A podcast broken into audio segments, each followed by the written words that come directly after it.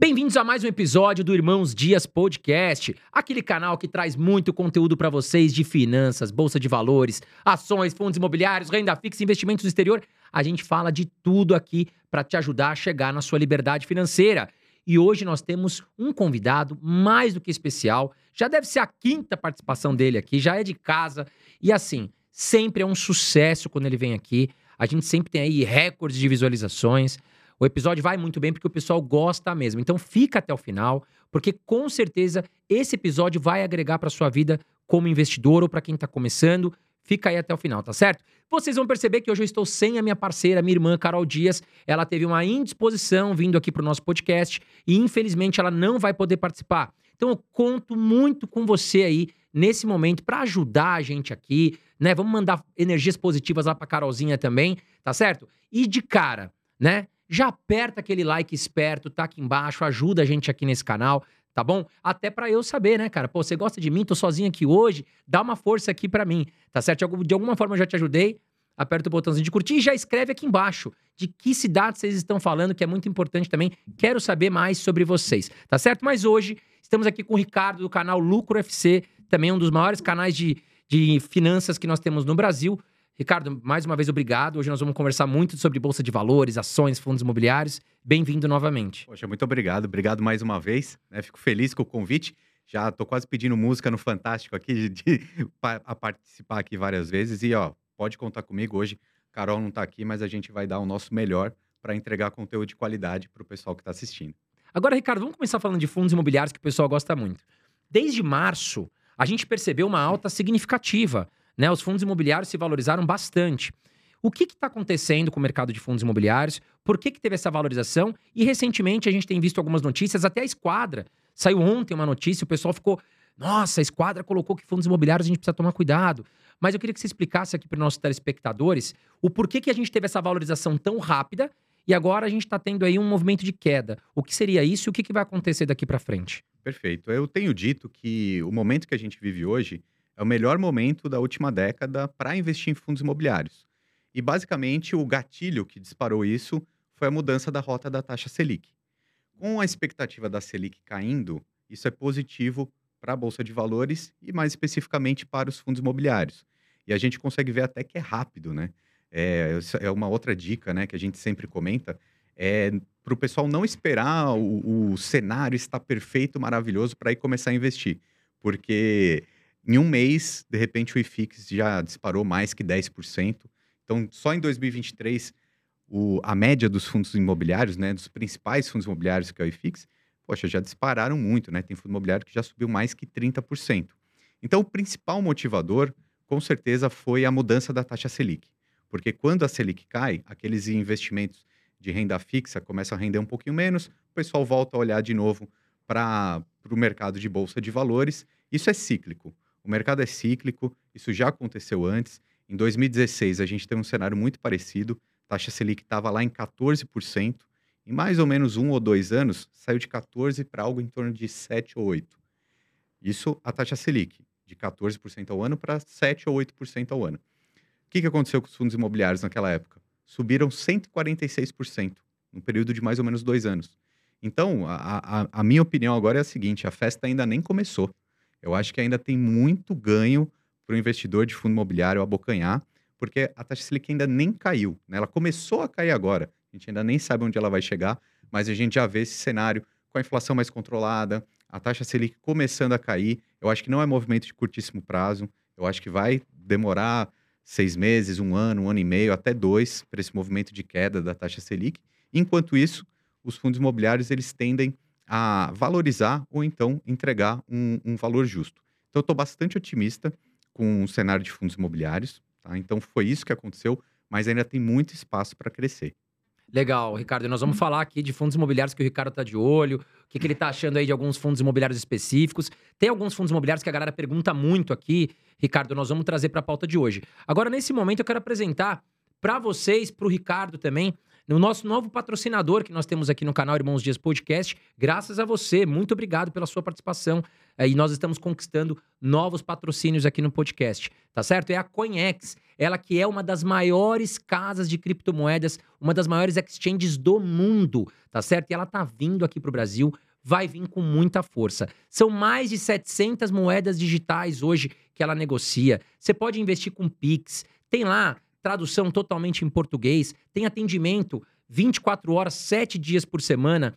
E detalhe, uma coisa muito importante, a gente viu várias exchanges aí pelo mundo com problemas de liquidez, né? A CoinEx, ela tem uma prova de reserva com um grande valor em conta que protege os usuários. Então, ao investir lá, você acaba ficando mais seguro com essa prova de reserva, tá certo? E olha lá, hoje, só para vocês aqui do Irmãos Dias Podcast, a CoinEx liberou vários bônus, tá certo? Então, olha lá. Vai acontecer um evento chamado Giveaway Blockchain Hill Festival, tá certo? Um evento super bacana com várias personalidades interessantes aí do meio de finanças.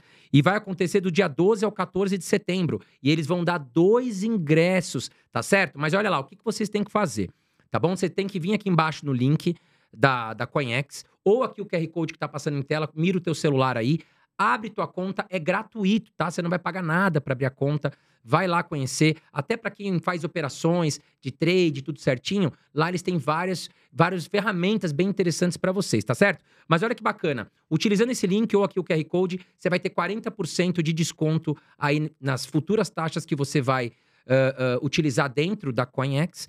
E ainda por cima, os, os 20 usuários, olha lá, os 20 primeiros usuários que entrarem, se inscreverem aqui no link da CoinEx, vão ganhar aí 5 moedas USDT, que é pareada aí com o dólar, tá certo? Então nós estamos falando aí de 5 dólares, tá bom? Então vem aqui embaixo, abriu a conta, já ganhou, ainda vai ganhar uns 40% aí de, de desconto em taxas e vai concorrer aqui aos dois ingressos do festival que vai acontecer em setembro. Mas vamos lá, voltando aqui com o Ricardo, tá certo? Depois de apresentar o nosso patrocinador, o que, que você considera, Ricardo, antes de, de, escolher um fundo imobiliário? Porque as pessoas têm muita dúvida, né? Pô, André, eu vou olhar o PVP, o PVP tem que estar abaixo de um ou não. Como é que funciona para o Ricardo selecionar um bom fundo imobiliário? Fala, pô, esse aqui tá legal agora. Muito bem. É, bom, eu acho que o investidor, quando ele vai escolher um fundo imobiliário, basicamente, se a gente pudesse resumir, são duas, dois grandes blocos ali para tomar decisão. Um é a qualidade desse fundo imobiliário, desses ativos imobiliários, então qualidade, e na outra ponta a gente tem o preço. Então, basicamente, são essas duas caixinhas que a gente tem que olhar. Obviamente, tem vários itens dentro de cada um deles, mas a gente precisa pensar em qualidade e preço. Primeira coisa, primeiro erro que a maioria dos investidores faz é simplesmente olhar o dividend yield e listar pelos maiores para os menores. Né? É, às vezes isso aí esconde alguma armadilha, inclusive é, essa semana, um tempo atrás, surgiu muito essa questão da, da esquadra, né? Que é uma, uma gestora que lançou uma carta falando que tem fundos imobiliários que podem ter fraude, né, ou coisas parecidas que podem trazer problema. Na verdade, isso não, não é nenhuma novidade, assim, porque a gente já viu, inclusive, vários fundos imobiliários ao longo dos últimos 30 anos de fundos imobiliários no Brasil caindo cerca de 30%, 40%, 50% por problemas dentro do fundo. Né? E aí, a, a, a o resumo dessa história, a lição é o seguinte: não é porque aquele fundo está pagando um dividendo super alto que aqueles imóveis têm qualidade suficiente é, para manter, ou aqueles ativos imobiliários, para manter esse pagamento para sempre. Então a gestão pode ter algum problema e o investidor ele pode ter prejuízos. Né? Então, sim, é possível ter prejuízo com fundo imobiliário, por isso que é, eu acho que esses dois pontos são importantes. Como que você vai identificar se um fundo imobiliário ele tem qualidade? Né? São alguns pontos importantes, mas você pode olhar primeiro o trabalho da gestão. É, a gestão é muito importante no fundo imobiliário. Então, verificar o histórico, né? quantos anos ela já tem aquele fundo ou outros fundos, né? já se provou no tempo. Um outro, um outro jeito de, de identificar a gestão também é a quantidade de emissões que já foram feitas naquele fundo imobiliário.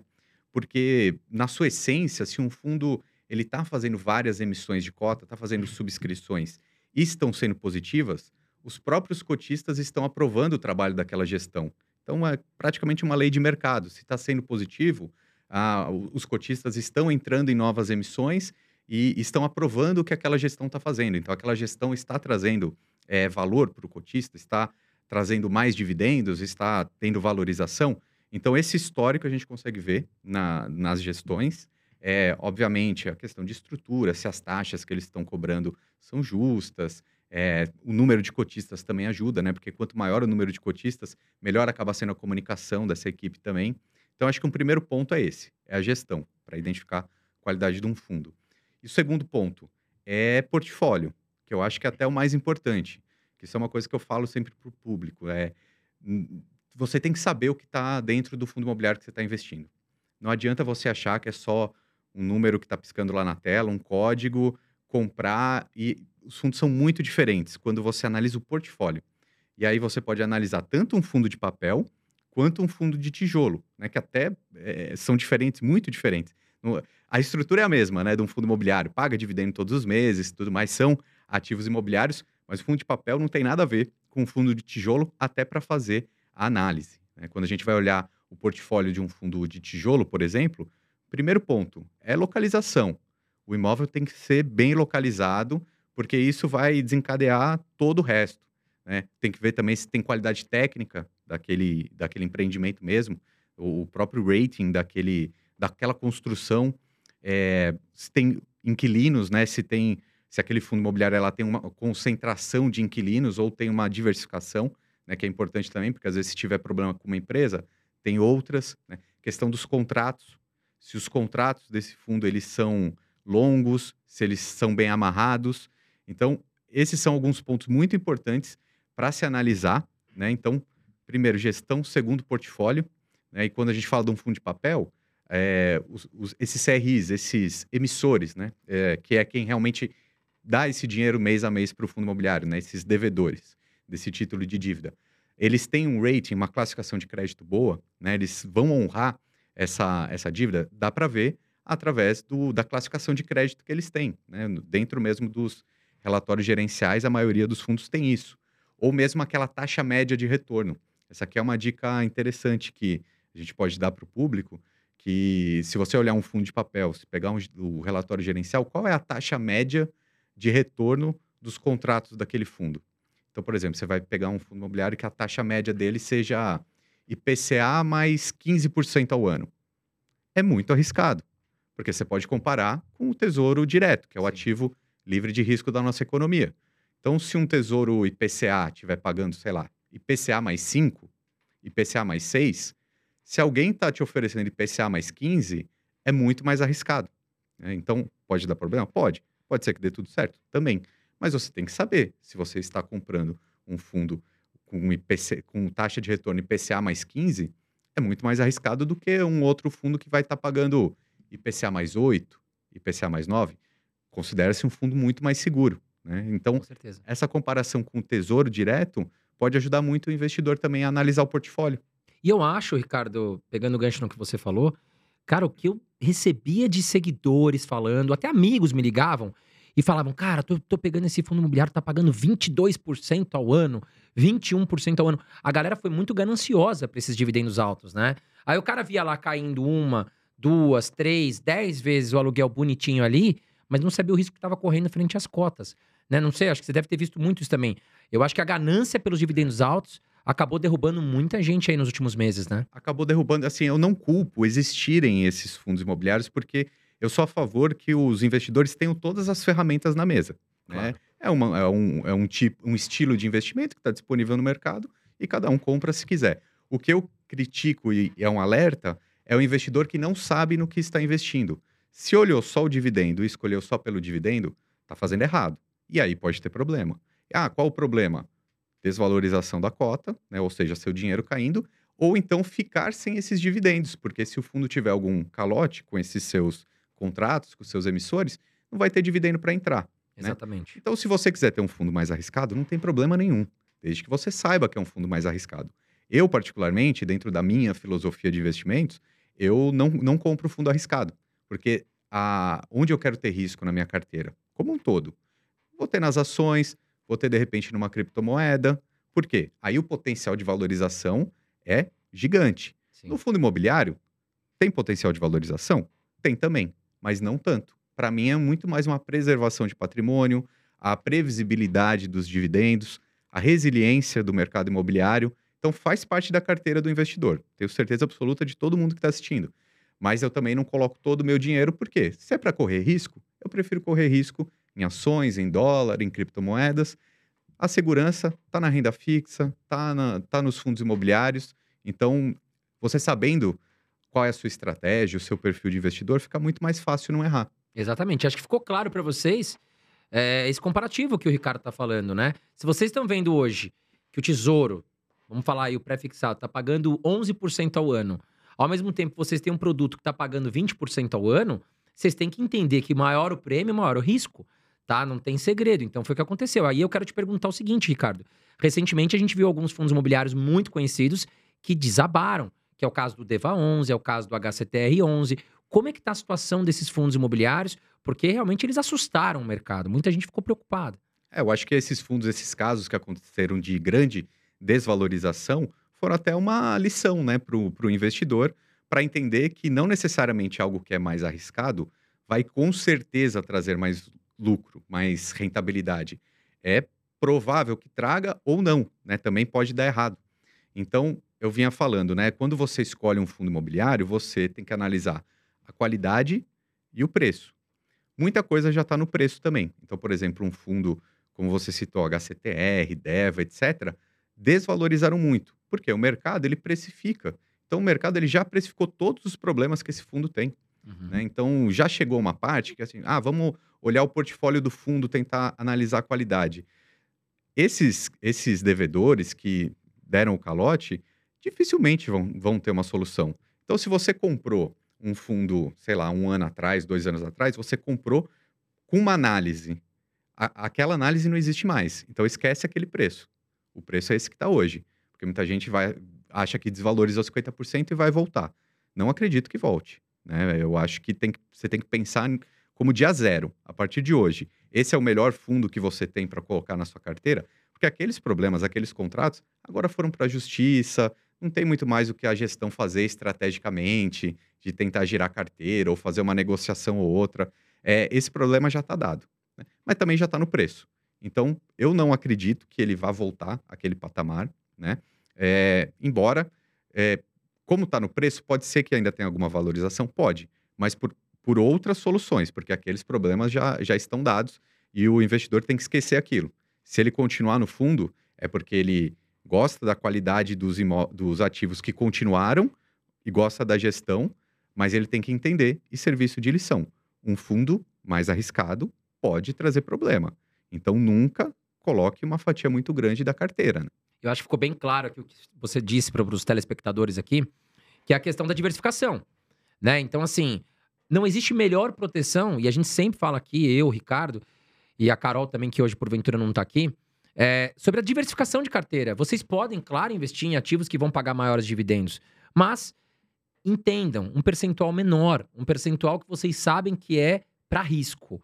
Né? Eu, por exemplo, tenho um amigo que colocou 100 mil reais em fundos imobiliários e colocou tudo no Deva 11. Me ligou desesperado, falou, cara, é, eu perdi quase 50%. O que, que vai acontecer? Vai voltar? Eu falei, olha, não, não sei. Né? Só o futuro vai dizer. Compro mais? Não sei. Só o futuro vai dizer. Se você comprar mais agora e subir, lá na frente você vai saber que fez um bom negócio. Então, mas veja como se a pessoa tiver uma estratégia bem definida, ela não vai passar por esse sofrimento depois do que aconteceu. Se ela, antes de ter investido, identificou que é um fundo imobiliário que tem mais risco, por que ele tem mais risco? Porque, ela tem, porque ele tem uma taxa média de retorno maior. Exato. Ou seja, esses, esses contratos ali dentro, esses credores, esses devedores, eles têm uma negociação que não é a de praxe, não é aquela mais segura. É como se você sei lá, se você emprestar dinheiro para o Banco Itaú, você sabe que ele vai te devolver porque ele é uma instituição muito sólida. Se você emprestar para o fazendeiro ali da esquina, você não sabe se ele vai te devolver. Então, tudo isso tem que estar tá, tá no preço e tem que estar tá na sua estratégia. Então, como eu disse, eu não invisto nesses fundos imobiliários mais arriscados, tidos como high yield, né? Esse nome que é um pouco complexo.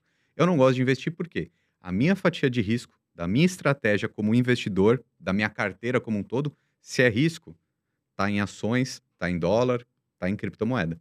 Não está em fundo imobiliário. Fundo imobiliário, para mim, é segurança, estabilidade e previsibilidade. Por isso que eu estou fora de fundos arriscados.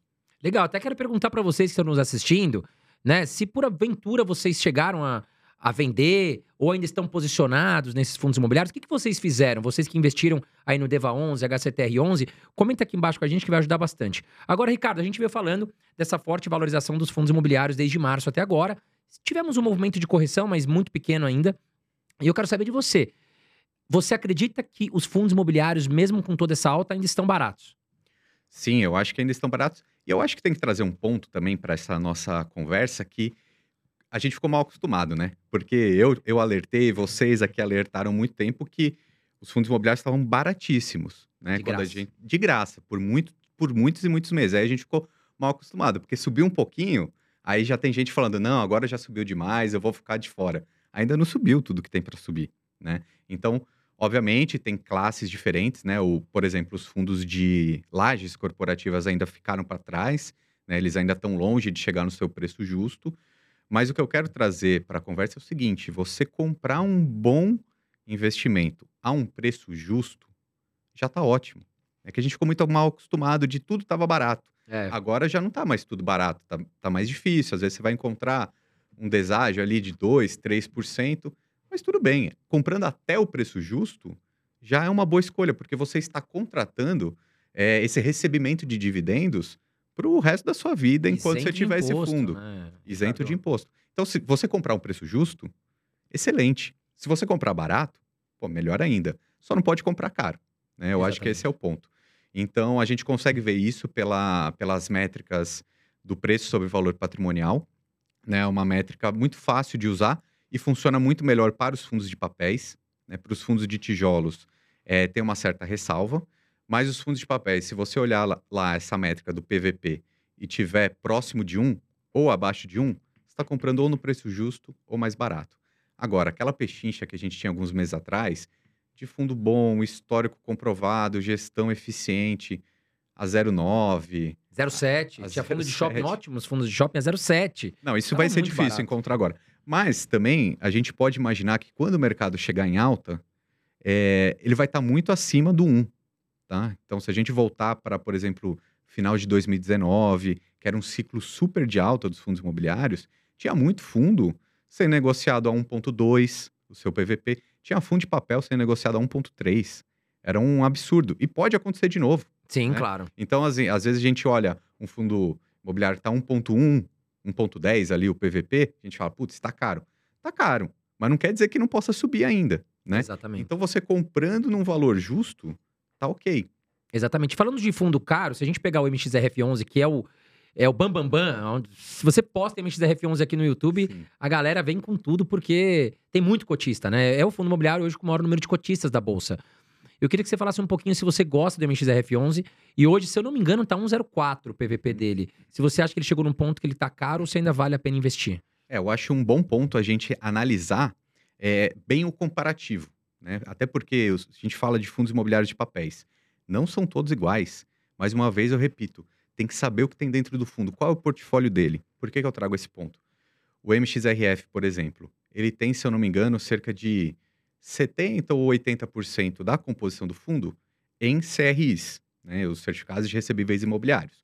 Um, um fundo de papel puro, digamos assim quase 70% ou 80%, mas ele tem cerca de 20% ou 30% ou em permutas financeiras ou investido em outros fundos imobiliários. Então ele tem uma estratégia, uma característica. E se você comparar com outros fundos, por exemplo, um KNCR ou um H- HGCR, que é só de CRIs, é outra estratégia. Então, assim, por mais que sejam fundos de papéis, não dá para comparar de olho fechado, ah, o PVP desse e o PVP desse. Né? Entendi. Então eles são diferentes. Agora, parecido com o MXRF, a gente tem o CPTS, que também tem cerca de 30% investido em outros FIIs. O IRDM11 também tem uma característica mais parecida com essa. Aí, se são fundos assim com estratégias semelhantes, aí eu acho que até faz sentido olhar o PVP deles. Então, por exemplo, hoje o, o MXRF deve estar 1,05 PVP e o CPTS 0,96. Não, nesse caso, eu acho que faz, vale mais a pena comprar mais barato o CPTS, porque a estratégia é parecida. Exatamente. E você vai estar pegando ele mais barato. Exatamente. Né? Quanto tá a cota hoje do CPTS aproximadamente? Ah, eu acho que tá em torno de 100 reais, né? Tá, é eu, um- eu acredito que o MXRF acaba a- a- a- atraindo mais pessoas, e até por isso que o PVP dele tá um pouco mais caro, porque ele custa 10 reais, né? Então fica mais fácil para o iniciante ali investir. Aquela sobrinha, Ah, pô, total. sobrou 50 reais, vou comprar um pouquinho aqui. Ah, o MXRF é a sobrinha, vou, vou comprar lá 10 reais. Mas sabe que eu faço isso também. Eu também pego um pouquinho da sobra para colocar no MXRF, mas não é o meu fundo preferido, assim, nem, nem de papel, nem como um todo. Mas eu diria que tá assim, entre o top 10 de fundos de papéis, dá para pensar no MXRF. Eu só não, não acho que ele tá no top 1. E é como você disse, ele é tão querido por causa do, do valor da cota, porque tá ali 10 reais. Mas eu faço essa provocação, né, para o investidor que está assistindo a gente. Você sabe o que é uma permuta imobiliária? Você já leu o relatório? Está confortável? Né? Porque esse é o ponto. O investidor tem que saber a estratégia do fundo, confiar na gestão e comprar. Comprar, comprar ideia. Está comprado Exatamente. naquele fundo. Agora, se você só comprou porque era 10 reais e você viu alguém falando, aí não está certo. Porque você não sabe qual é a estratégia daquilo. Exatamente, concordo com você, Ricardo. Agora, aproveitando que você deu a, a brecha pra gente fazer essa pergunta, é, já que o MXRF tá entre os 10, quais seriam aí os, o top 5 fundos de papel, na sua opinião? Os fundos de papéis, olha, eu acho o seguinte: é, eu sempre gosto de começar a pensar pelos fundos de maior patrimônio. Tá? Eu acho que esse daí é um filtro. Quem está assistindo a gente pode começar a, a- a- a sempre pensar naqueles fundos maiores. Por quê? Porque os fundos maiores, eles já tiveram que se provar no tempo. Não- ninguém começa muito grande. Então, como eu falei, uma equipe de gestão, ela precisa ter competência, ter histórico e, e se provar. Colocar no mercado falar assim: olha, pessoal, estou fazendo uma nova emissão de cota. E aí, cotistas, vocês confiam em mim? Vocês vão colocar dinheiro? Vocês vão subscrever? Então, conforme vai passando o tempo, é, é um aval que os próprios cotistas dão para o fundo. Então, um fundo grande, ele você já subentende que ele já passou por esse crivo dos próprios cotistas e ele tem um grande patrimônio, então ele por si só já é bem diversificado. Então, se a gente olhar os fundos imobiliários de papéis, os maiores que a gente tem na bolsa, o KNCR é, é um, um fundo que ele é tá no topo sempre, né, da Quineia, que é uma excelente gestora. Eu diria que é o fundo mais mais seguro que tem na bolsa, se não é, um, um dos mais, se não o mais. É, a liquidez dele é absurda, né? Absurda. É muito negociado esse fundo. É muito negociado. Então a gente tem outras características, como eu falei, por exemplo, CPTS 11. É um fundo que ele tenta ganhar mais com, a, com um pouco de giro de, de, de capital ali, né? Então ele compra fundo imobiliário, vende para ter ganho de capital e entregar isso para os seus cotistas, não, não um, um FII de CRI tão puro quanto o KNCR, mas tem entregado bastante resultado. Um outro fundo de uma gestora gigantesca, que é a CSHG, então o fundo HGCR é um fundo de papel, que aí ele já tem, é até legal que ele- a gente já vê um pouquinho, o contrato ele tem um pouquinho de diferença. Quando a gente olha o KNCR, quase 99% do fundo é indexado ao, à Selic ou ao CDI. Já o HGCR, quase 50% é IPCA. Então, já é uma proteção, acaba sendo defensivo contra a, a inflação, né? Então, se a inflação subir muito, esse fundo aqui ele vai entregar a inflação e vai entregar o CDI também, que tem algum vínculo. Então, é um outro fundo bem renomado. Tem uma gestora que eu não sei se ela é tão famosa, mas também ela é bem histórica e competente, que é a RBR. Ela tem um fundo de papel que chama RBRR 11, Gosto bastante. que é um fundo high grade. Então, todos esses que eu tenho falado aqui são aqueles fundos que são tidos high grades, né? Que teriam aquela melhor classificação de, de crédito. Né? Vão Então, pagar sempre ali um pouquinho acima da Selic. sempre vão pagar É. acima da Legal Selic. que é isento de imposto de renda, né? Exato. E não vão ter possivelmente um problema como teve um fundo high yield que caiu 50%. Esses fundos não tendem a, a performar mal desse jeito. Entendi, Ricardo. E falando sobre fundos imobiliários seguros, a gente falou muito sobre alguns fundos imobiliários que são muito arriscados. Você pode citar alguns fundos imobiliários que você fala, putz, esses aqui a gente citou alguns de papel. Vamos Aham. falar agora então de tijolo, alguns fundos imobiliários seguros aí para quem tá começando, não quer ter muita dor de barriga, quer ficar com a bundinha na parede. Costumo falar assim, né? Para quem tem medo, fica com a bundinha na parede. Ótimo. Ah, eu, tem muitos fundos seguros na nossa bolsa e eu, eu vou citar dois. Eu acho que ele- e eles servem de referência, assim, para a gente olhar para esses é, e analisar o histórico, analisar o pagamento de dividendo e analisar a própria valorização da cota. Esse é um ponto importante. Um fundo de tijolo, ele tende a ter um potencial de valorização muito maior que o fundo de papel. O fundo de papel ele vai entregar mais dividendo, mas o fundo de tijolo tende a valorizar mais. E o fundo de papel, ele também, o fundo de tijolo também, ele é muito, muito previsível no seu pagamento. de, dos dividendos mensais. Porque são inquilinos, né? Não, não depende tanto da inflação, da Selic. É um inquilino. Se o imóvel estiver alugado, ele vai pagar o dividendo todo mês e aí parece um, um reloginho suíço, assim, entrega sempre igual.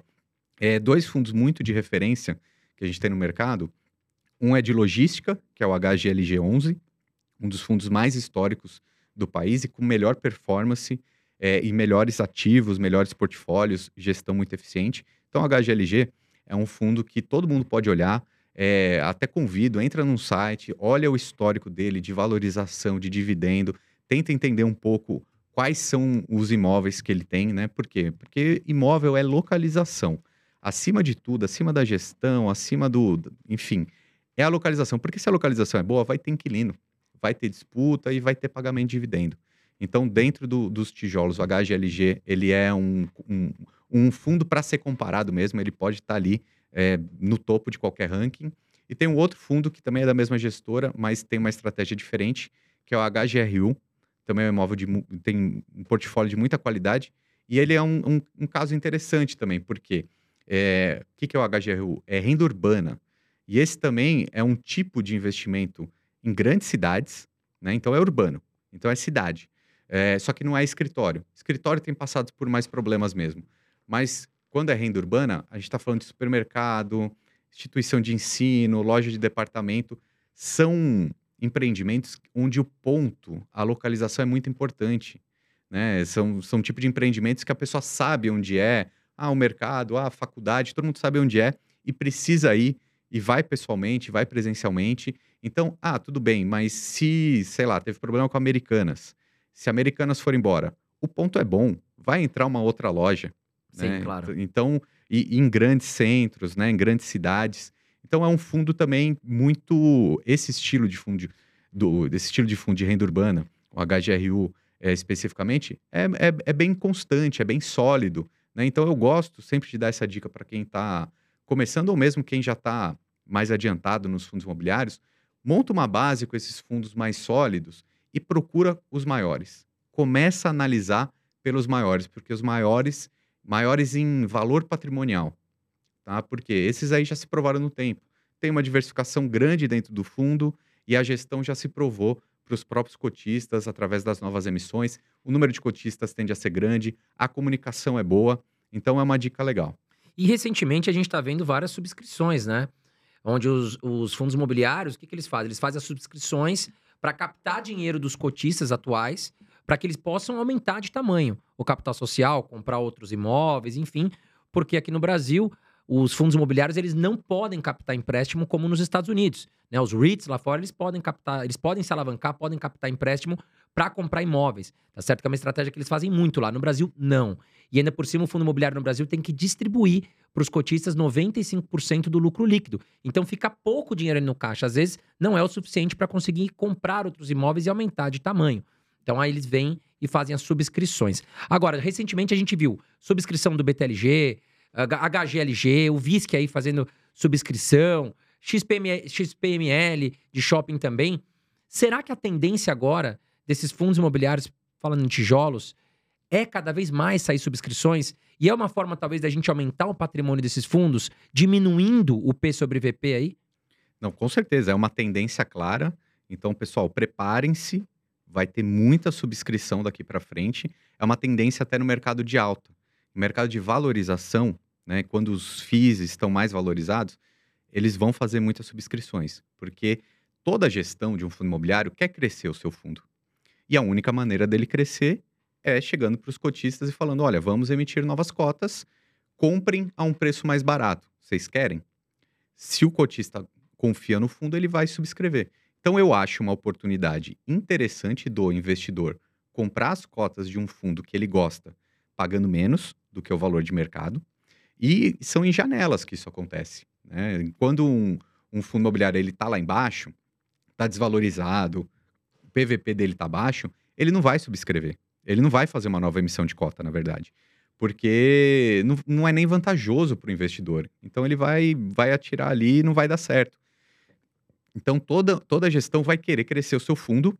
Então vai ter muita, muita subscrição daqui para frente segundo semestre de 2023, Pessoal, vocês se preparam, já reservam um dinheirinho ali, porque vai chegar, como você falou, dois ou três fundos que de repente você goste fazendo subscrição no mesmo tempo. Exatamente. Então, de repente, você não vai ter nem dinheiro para comprar todos, né?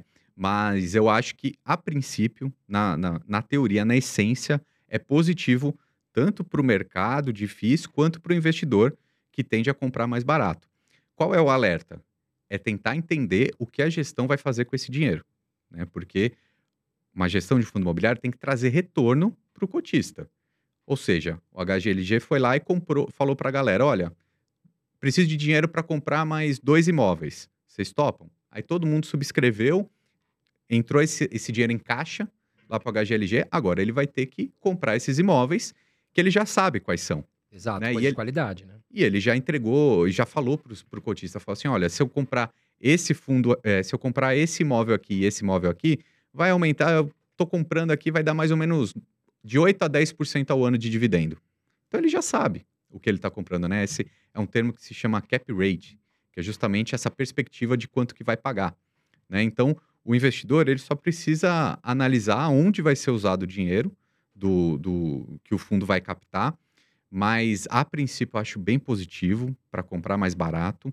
E os novos aportes para esse 2023, 2024, eu acho que dá para o investidor aí reservar o dinheiro dos novos aportes para participar de subscrições. Porque de repente lá na bolsa vai estar caro, mas você consegue comprar barato na, na nova emissão, na E mesmo que subscrição. seja 1, 2%, já vale a pena se é um bom fundo, né? Que nem agora o BTLG, em torno de 1,5%. O HGLG, se eu não me engano, foi coisa de 2%.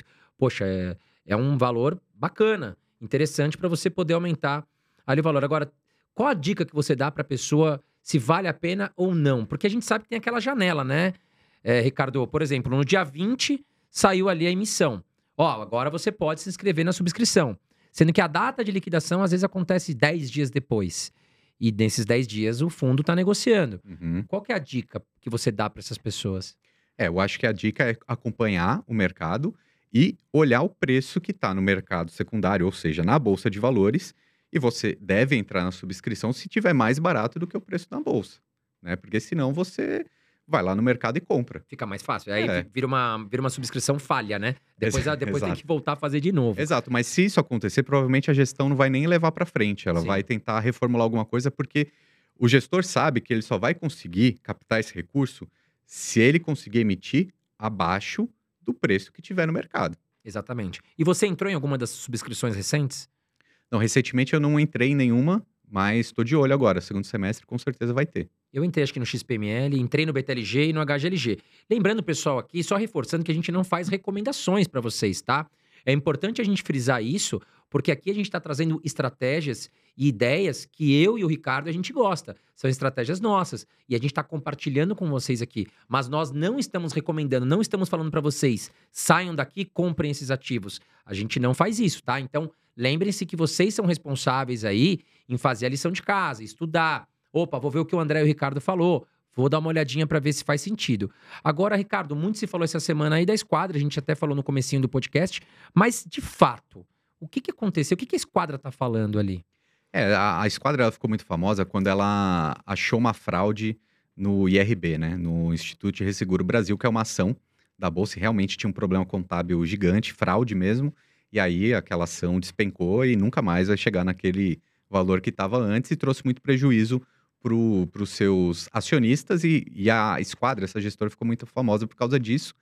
Agora sim, eu vejo com. Não vejo com essa preocupação toda. Eu acho que é, o pessoal está sendo um pouco sensacionalista, assim, quem está usando essa matéria, né? Porque o estudo que a esquadra fez, né? Esse alerta, é, é algo que já é conhecido do mercado, né? Não é algo novo, assim, que realmente foi, identificou uma fraude que determinado fundo imobiliário fazia. Até porque eu achei é, esse conteúdo um pouco mais fraco, porque está muito generalizado. E aí, gente que não gosta de fundo imobiliário está usando de uma maneira generalizada. Porque, ok, existem fundos com problemas, existem fundos com problemas que a gente até já sabe, que caíram na sua cotação mais de 50% só em um ano, né? Então, tem fundo imobiliário que pode trazer prejuízo para o seu cotista? Tem. Mas tem muito mais fundo seguro, né?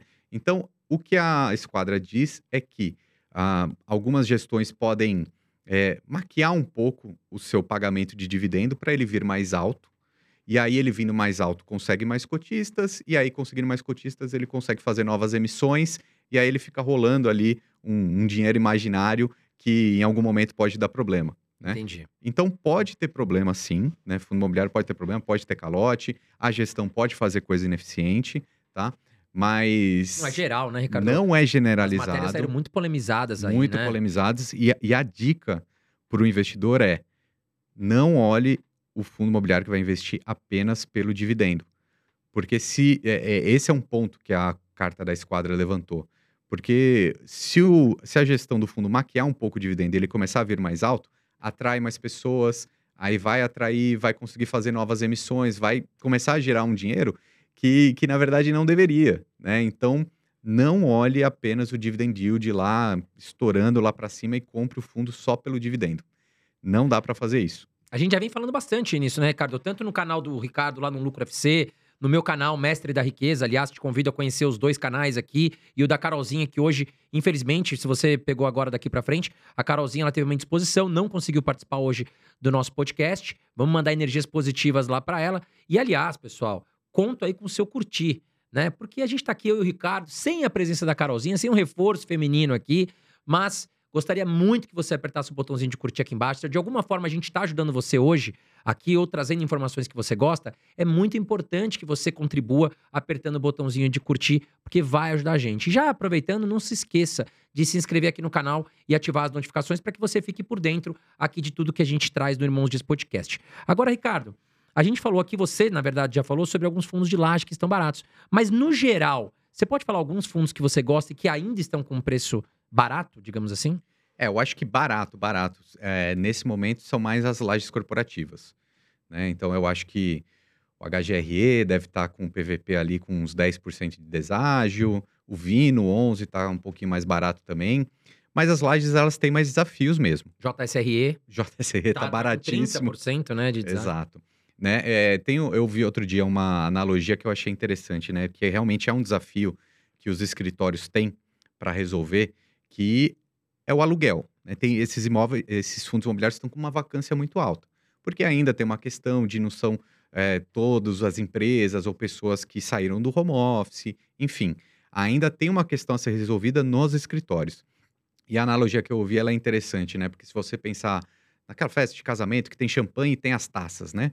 Se você jogar o champanhe na taça, a primeira enche e vai enchendo as do lado, certo? Então vai enchendo por filas. Então os melhores imóveis, digamos assim, vão enchendo mais rápido. Os da ponta vão demorar mais. Então eles estão vagos. Por quê? Se não tiver numa região muito eh, procurada, se não tiver uma qualidade técnica, esse imóvel muito disputado, vai ficar para depois. Quer dizer que nunca vai alugar? Não é isso, mas vai ficar para depois.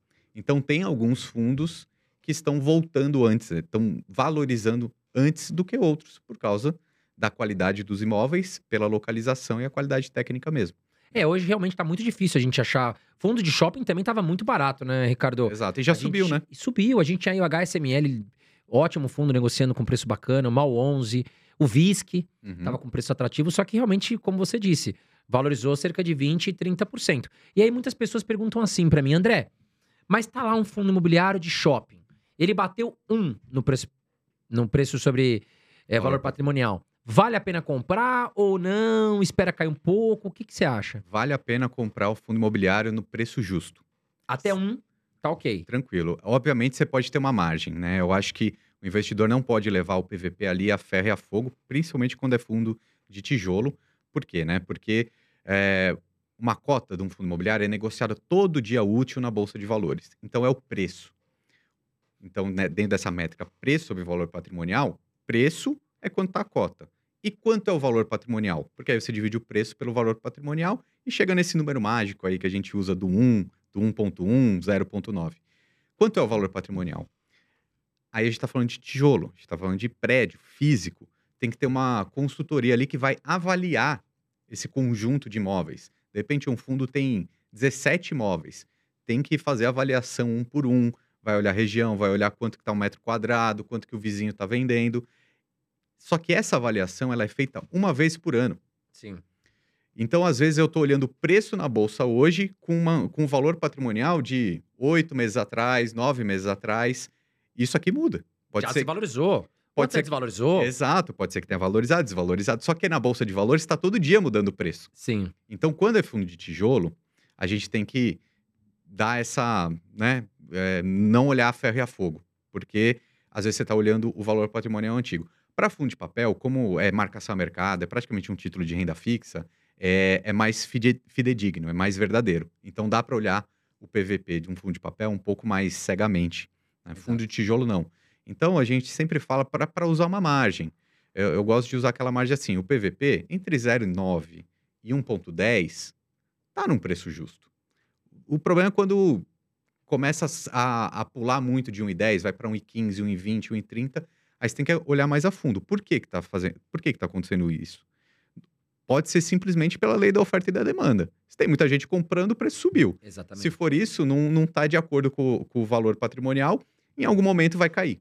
É a mesma coisa, né? Minha casa vale 100 mil reais. Eu chego pro Ricardo e falo, ó, eu te vendo ela por 150 mil. Aí você fala, pô, mas vale 100. Agora, se ela vale 100, você pagar 105, você não tá tão fora. Porque pode ser que ela se valorize, o prédio se valorize daqui Mas se, eu, mas se eu chegar para você nessa casa aí e falar, tô 150, ela vale 100. Você vai vender para mim na hora, Claro, com certeza. né? Você compra outra. Exatamente, exatamente. Agora, Ricardo, falando sobre fundos de papel, nós estamos vendo a Selic teve aí o primeiro corte, deve continuar sofrendo cortes, graças a Deus, até que enfim, porque a economia se mostra mais controlada no Brasil. Só que a gente se acostumou nos últimos anos, a gente, eu falo todo mundo aqui, os telespectadores em geral, aos fundos de papel pagando altíssimos dividendos. Mesmo, mesmo aqueles que não sejam high yield, a gente tinha vários papéis high grade pagando 12, 13% ao ano isento de imposto, que é muito alto. O que, que você acha que vai começar a acontecer com os dividendos dos fundos imobiliários de papel? E se, teoricamente, eles já estão precificados, essa queda da Selic já está precificada ou eles tendem a cair mais quanto ao valor da cota? Não, ainda vai cair mais, vai cair mais o dividendo. Né? Ah. O, o valor da cota dos fundos de papéis, eu não acho que vai ter uma queda drástica. Se cair, vai ficar barato, aí tem que comprar. Tá? Então, tem fundo imobiliário de papel abaixo de um, que, na minha opinião, é barato. Tem vários agora, né? Tem. O que, que estavam todos caros, na verdade, e agora corrigiram para Porque baixo. o pessoal começou a não querer mais esse fundo, mais vender do que comprar e o preço caiu. Só que o que a gente tem que entender? É, a gente não compra um fundo imobiliário pensando no curtíssimo prazo. Então você está comprando um ativo imobiliário por um preço justo ou um preço barato que vai te trazer retorno para sempre. Por que, que eu digo isso? Porque se a gente olhar histórico do Brasil, puxar 10 anos, por exemplo, a Selic é alta e a inflação é alta. O Brasil ele é um país inflacionário. Eu tenho um amigo meu que fala isso e eu repito sempre. É, o Brasil ele é excelente para o pós-fixado.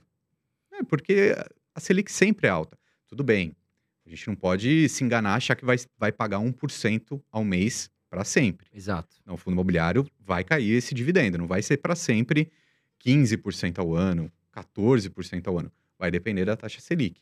O que a gente tem hoje? A gente tem uma Selic a 13,25, mas com uma tendência, uma possibilidade de chegar até 9%. Já, já tem alguns estudos que estão apontando para 9%. Sim. Agora, 9% não é baixo, tá? Já é, já é alto. Então, se a gente pensar numa, num ganho médio aí, em 10 anos, algo em torno de 8 a 9% ao ano, já tá bom, tá? Exato. Então, a gente não precisa ser a- aquele maluco do 1% ao mês, até porque essa é a parte segura da nossa carteira. Eu tô falando fundo imobiliário, é, ou a renda fixa, é a parte de segurança. Se você precisar dar aquela porrada, aquela supervalorizada, vão ser ou nas ações ou no investimento em dólar. Então não, não dá para ficar pensando cegamente no 1% ao mês é, nos fundos imobiliários.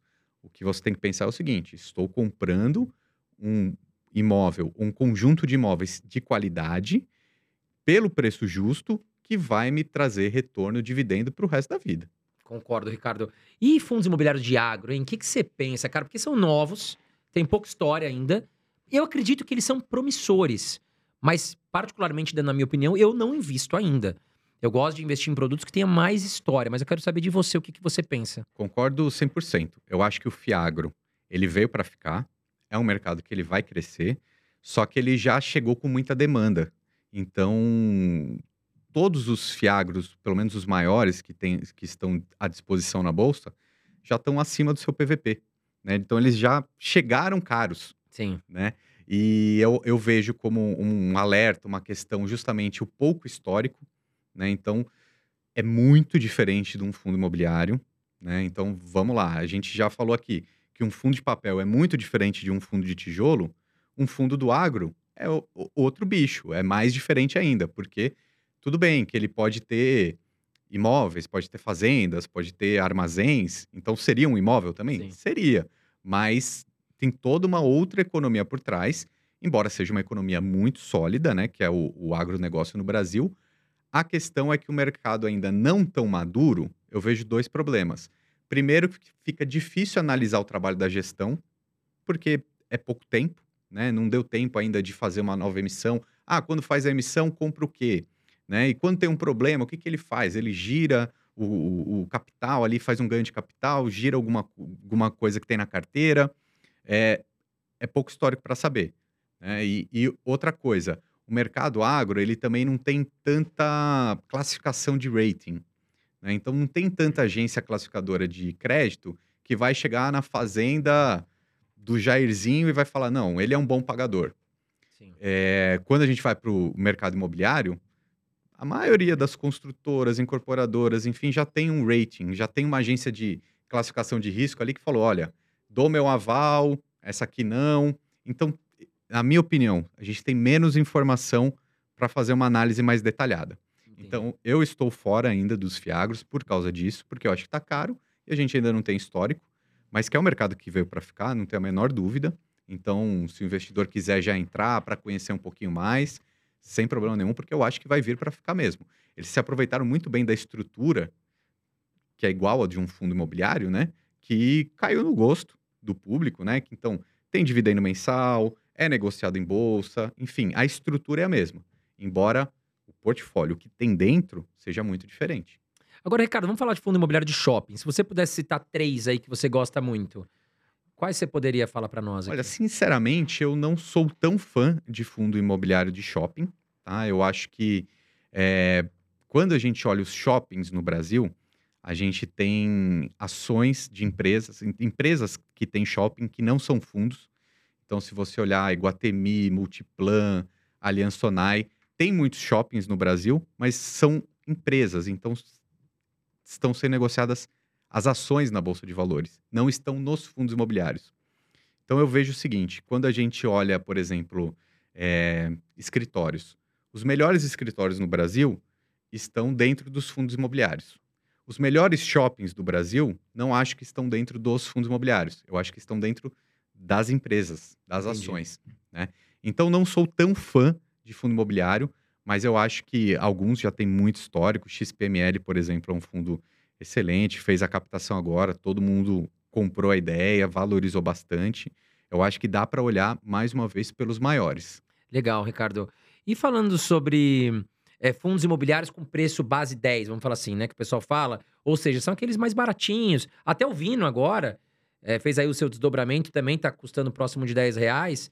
Você pode citar algum que você gosta bastante? Eu vejo de maneira positiva essa ideia dos fundos base 10, porque é algo que o público gosta, né? Então, se o investidor gosta, acho que é um ponto positivo a gestão dos fundos entenderem isso e se aproximarem do, do, do público mesmo, do investidor, e fazer aquilo que eles, que, que eles gostam, né? Então, o Vino 11, por exemplo, acho que acertou em cheio em fazer o Eu Achei legal desdobramento também.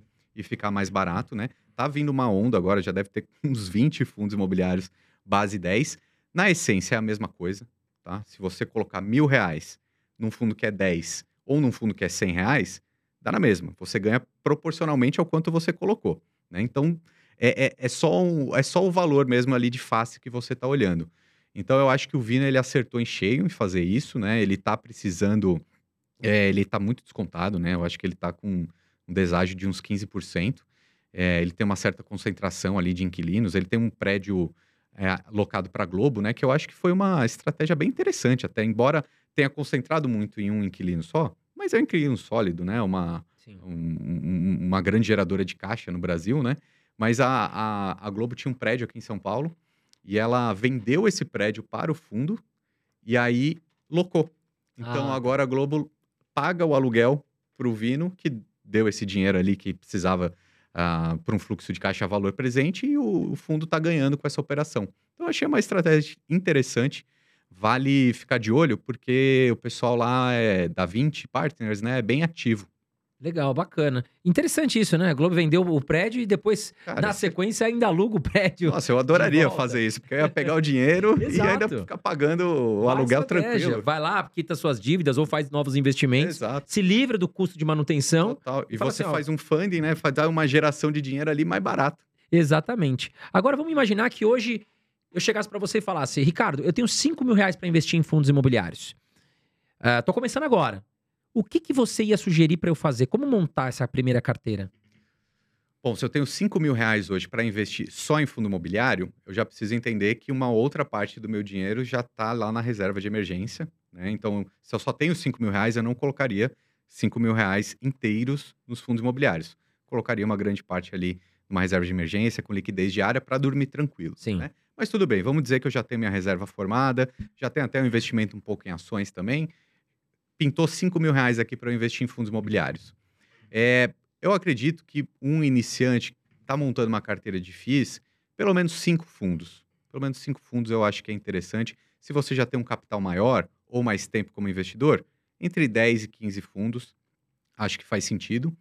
Então eu começaria um de cada setor, simplesmente para você ir conhecendo um pouco mais. né? Então, mil reais de cada, aproximadamente, de cada fundo, até para você já realmente se tornar sócio desse fundo, né? Já se tornar um cotista, um investidor, e ir acompanhando é, mês a mês, se acostumar a receber o dividendo e ir olhando o relatório gerencial de cada fundo desse. Né? Essa é uma dica que eu dou para todo mundo.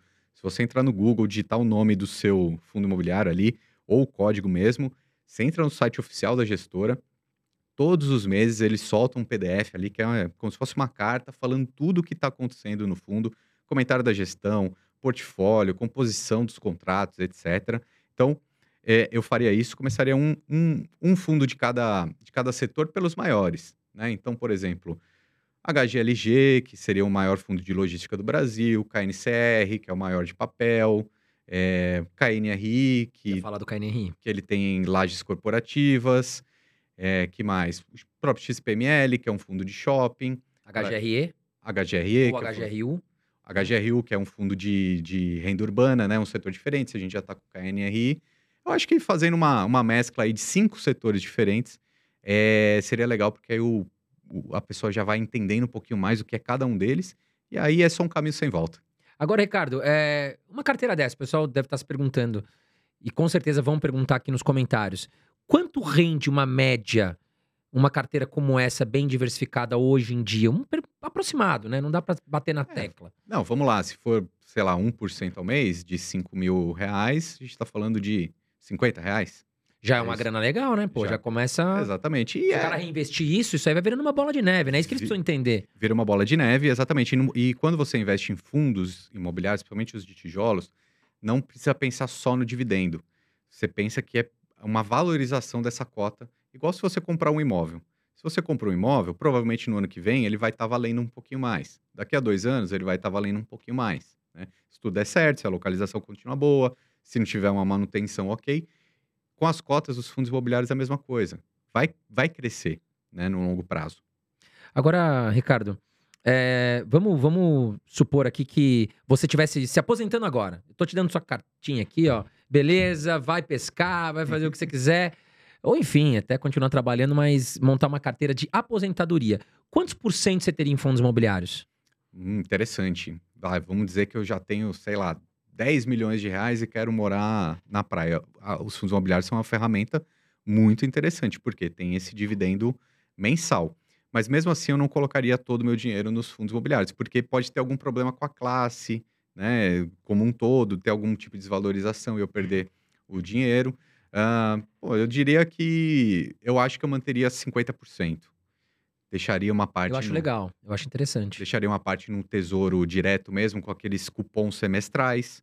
Aumentaria a liquidez, né, no caso. Exatamente. Deixaria uma graninha ali para uma reserva de emergência. Também. já vai estar mais idoso, talvez pode ser que precise de uma grana capital rápido, e ao mesmo tempo você tem o seu aluguel ali, né? Exato. Você falou em 10 milhões, imagina, poxa, é o sonho de todo brasileiro. Porra, 5 milhões a 1% já vai te Exato, garantir tá 50 pau tranquilo. por mês, né? Se Exatamente. estiver errado E você não conta. precisa do, do, de todo o dinheiro todo mês, né? Exatamente. Você mantém um padrão de vida ali aceitável com o valor do dividendo, por exemplo, e continua com, a- com o outro capital protegido, né? E aí pode até ter ações focadas em dividendos, por mais que você não tenha um longuíssimo prazo, é, você ainda pode conseguir alguma boa valorização, né? Legal. Vamos entrar agora no outro bloco aqui, vamos falar de ações. A gente falou muito de fundos imobiliários com o Ricardo e agora nós vamos entrar no bloco de ações, tá certo? Bom, Ricardo, quais ações que você vê aí? Eu vou até voltar um pouco, vamos voltar para o raciocínio. Né, de fundos imobiliários, a gente falou, poxa, subiu muito rápido. As ações também subiram muito rápido, cerca de 25%, de março a julho. Em agosto, a gente viu algumas quedas. Chegamos a ter aí quase, se eu não me engano, foram 12 quedas consecutivas, né? No mercado de ações, você acha que a bolsa tá barata? E foi o mesmo movimento também dos fundos imobiliários? O que, que você tem a dizer? Foi o, foi o mesmo movimento dos fundos imobiliários, taxa Selic para baixo, bolsa de valores vai para cima. Aí a gente pode pensar na grande média, né, que é o Ibovespa. Então a gente costuma comparar a bolsa com essa média, que são mais ou menos das 90 maiores ações mais negociadas no Brasil. Acontece que tem algumas que sobem mais do que a média. né? Eu acho que em cenários é, otimistas para a bolsa, eu acho que vale a pena pensar naquelas ações um pouco mais arriscadas. Porque aí, quando elas sobem, elas sobem muito mais. Se olhar o índice das small caps, provavelmente subiu mais do que o Ibovespa, que é a média daquelas não tenho ações grandes. informação. Mas com certeza, porque a, a teoria é essa. É, né? sim. Ela sobe mais e cai mais também, né? Tá Exatamente. Mas no momento otimista, Sobem muito mais. sobe muito mais. Então, tá posicionado nessas ações, eu acho que faz mais sentido. Construtoras subiram pra caramba, né? Construtora subiu Cirela, sei lá, muito. 60%, 70%. E ainda paga dividendo. E ainda paga Ela dividendo. paga dividendo bom, né? Então, se a gente olhar essas ações de menor tamanho de mercado, eu costumo fazer comparação do setor financeiro, né? Ah, Itaú. Itaú tá indo bem, paga dividendo, vai continuar crescendo? Vai. Só que não vai dobrar de tamanho. É impossível, porque já é muito grande. Agora, você pega bancos menores, por exemplo, Banco Pan, Banco ABC Brasil, até mesmo o BTG Pactual, que ele já é um pouco maior, não é tão pequeno assim, mas Tem subiram muito. crescer, é. Mas já subiram. Só- porque tem muito mais potencial de dobrar de tamanho, valorizar 100%, coisa que o Itaú não tem. Sim. né? Então eu acho que olhar essas empresas de pequeno tamanho de mercado faz muito sentido nesse momento.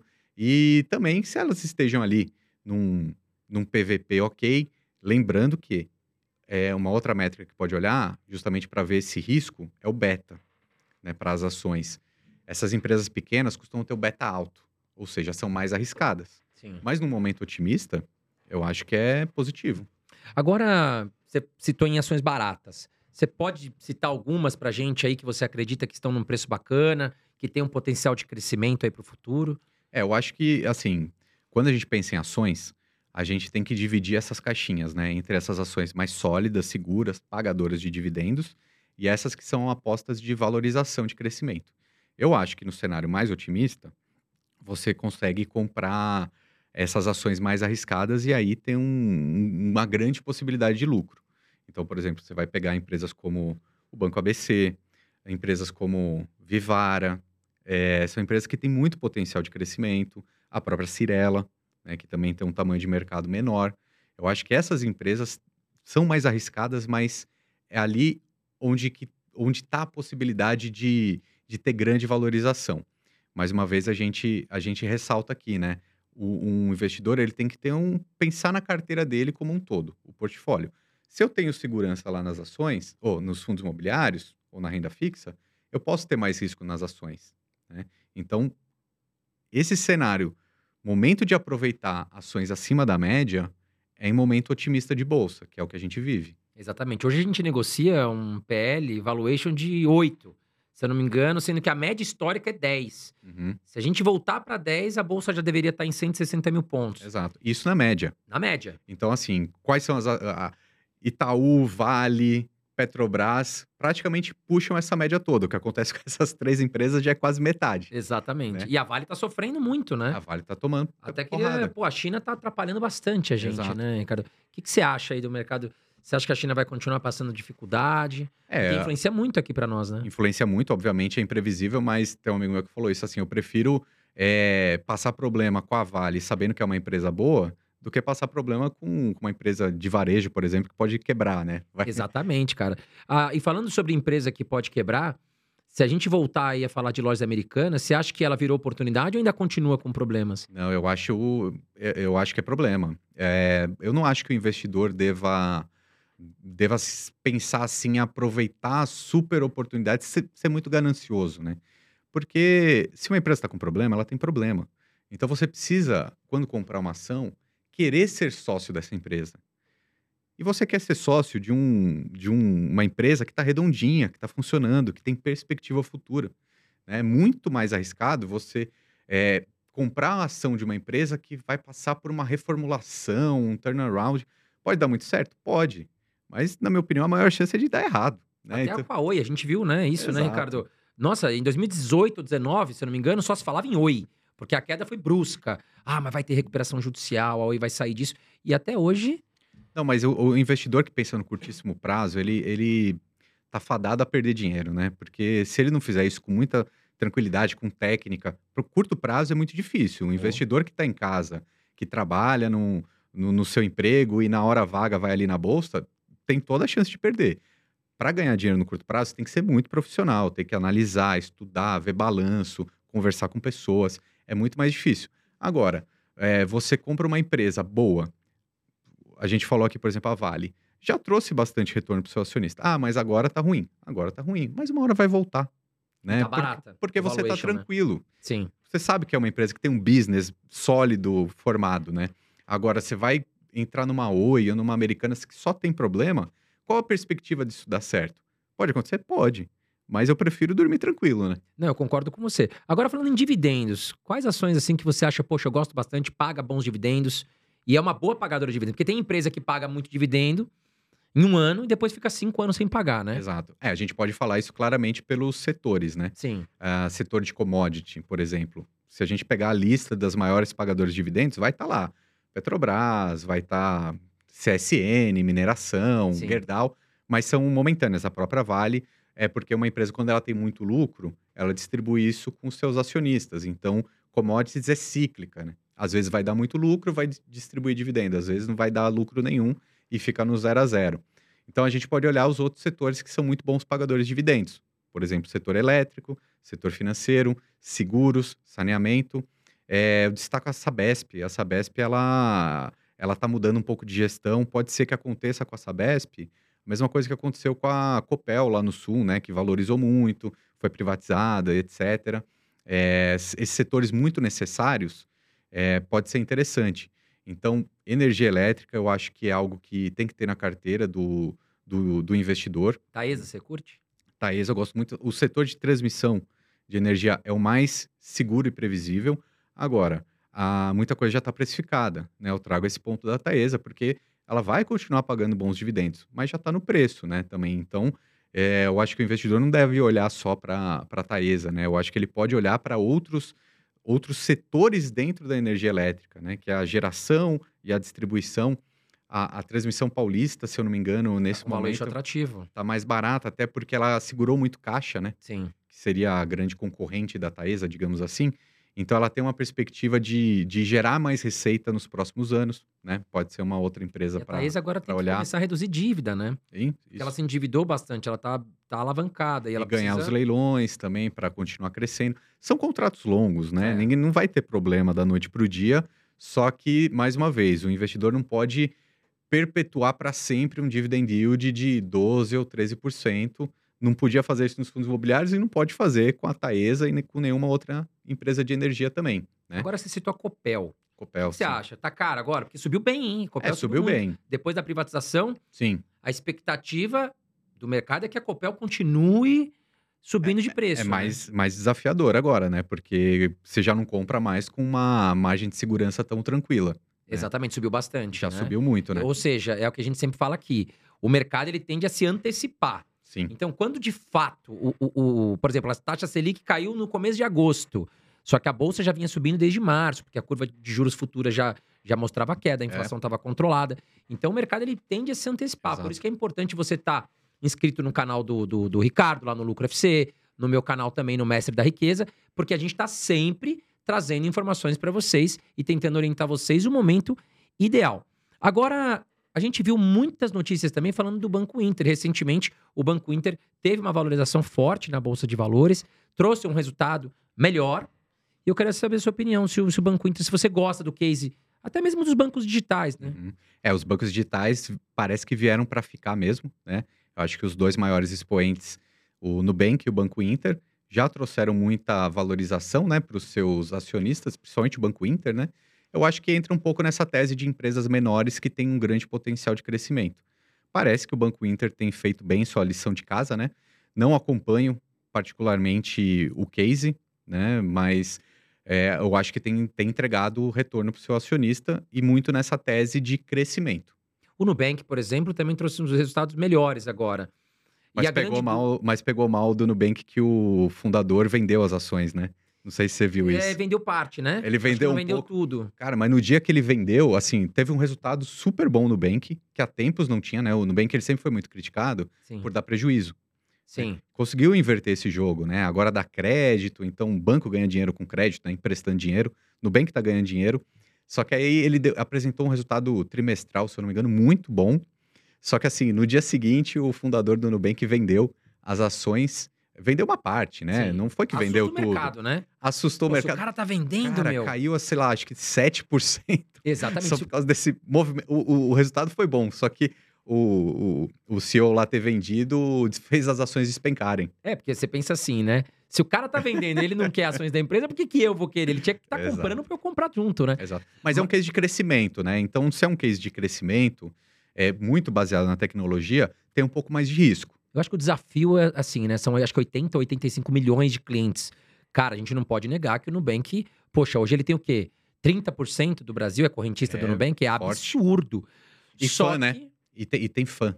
E As pessoas fã, gostam. Gostam. Então, a grande questão que o mercado se pergunta, e eu sempre me perguntei, é: quando o Nubank começar a aplicar alguma taxa, porque ela precisa fazer dinheiro, né? E o que, que vai acontecer? E assim, e se eu empresto dinheiro para essa base? Esse dinheiro volta? É. Ou vai gerar muita inadimplência? Exato. Qual é o perfil do público do Nubank? O que, que você pensa sobre A isso? grande questão é essa, assim, um banco, ele ganha dinheiro com empréstimo, com crédito.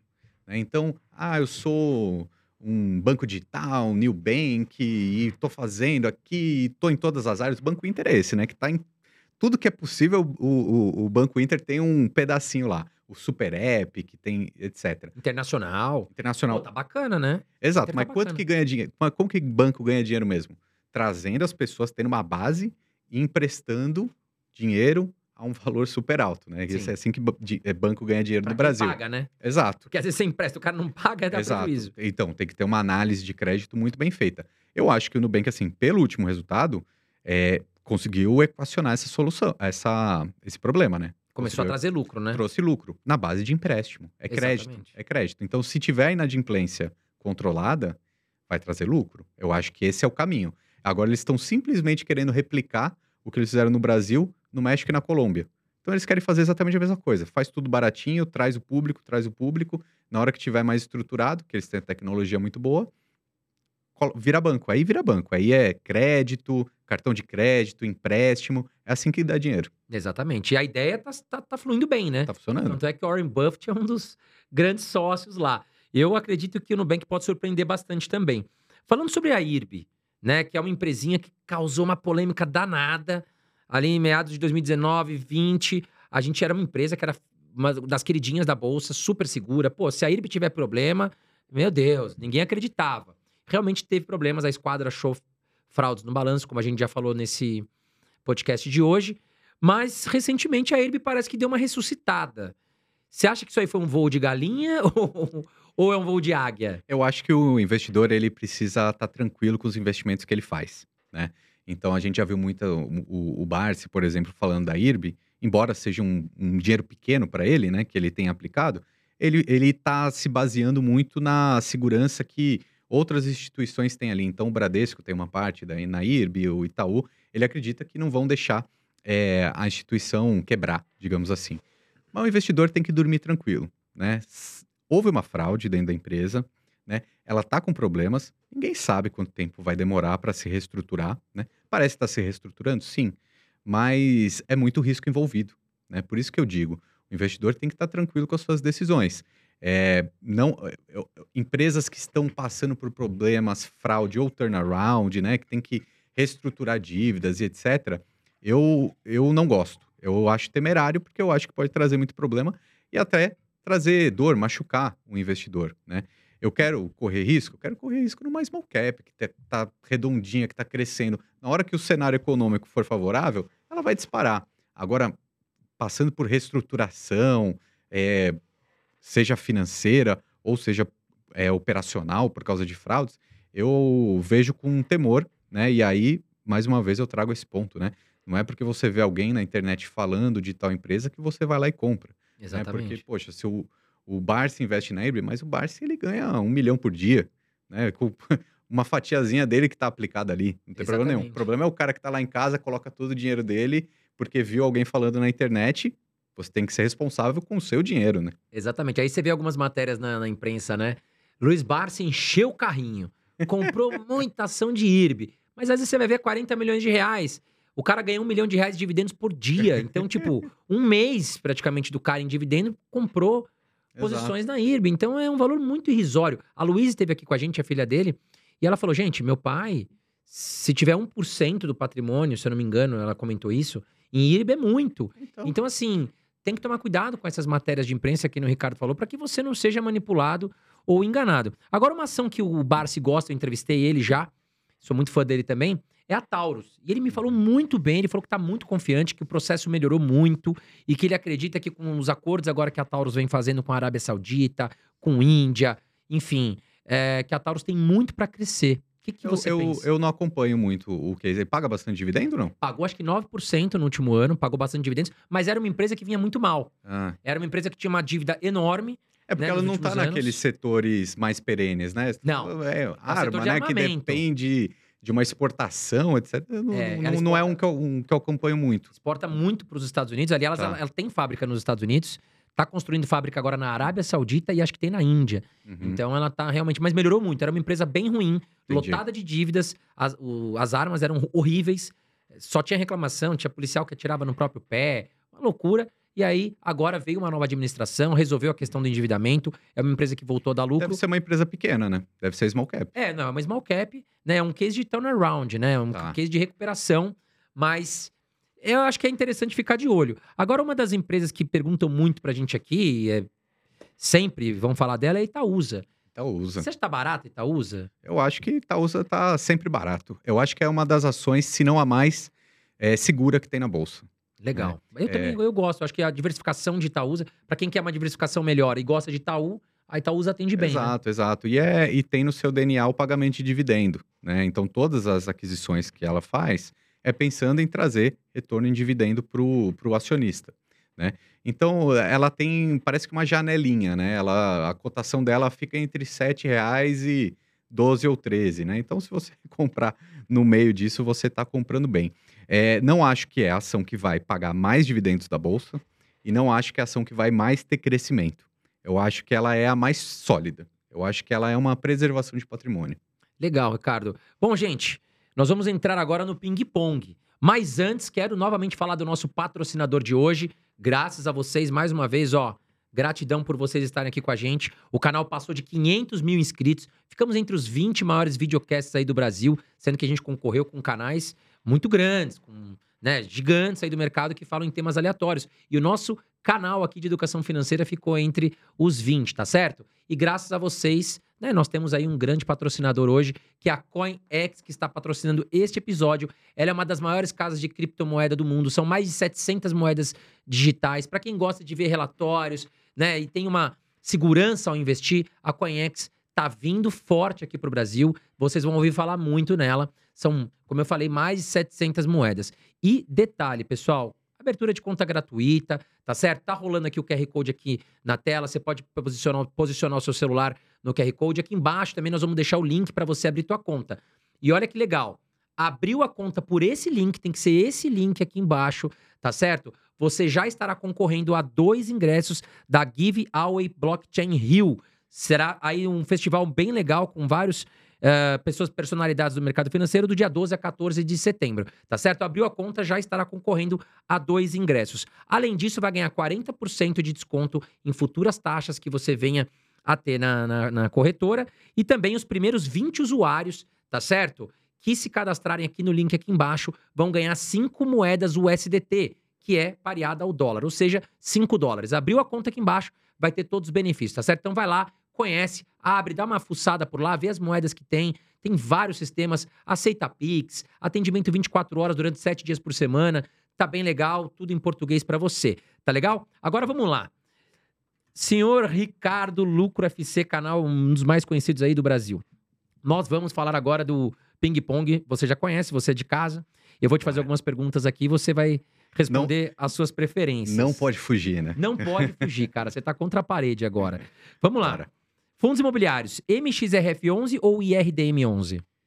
MXRF ou IRDM? Eu, eu vou no MXRF. O, IRDM tem um pouquinho mais de risco. Embora deve estar mais barato, viu? Mas vou no MX.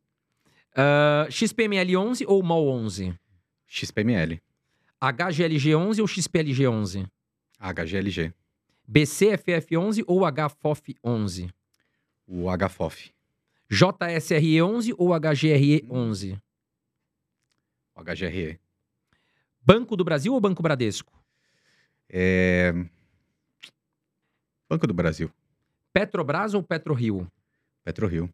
Porto Seguro ou BB Seguridade? Ah, boa. Porto Seguro. E para sua aposentadoria, Ricardo, renda fixa ou fundos imobiliários? Opa, vamos de fundo imobiliário.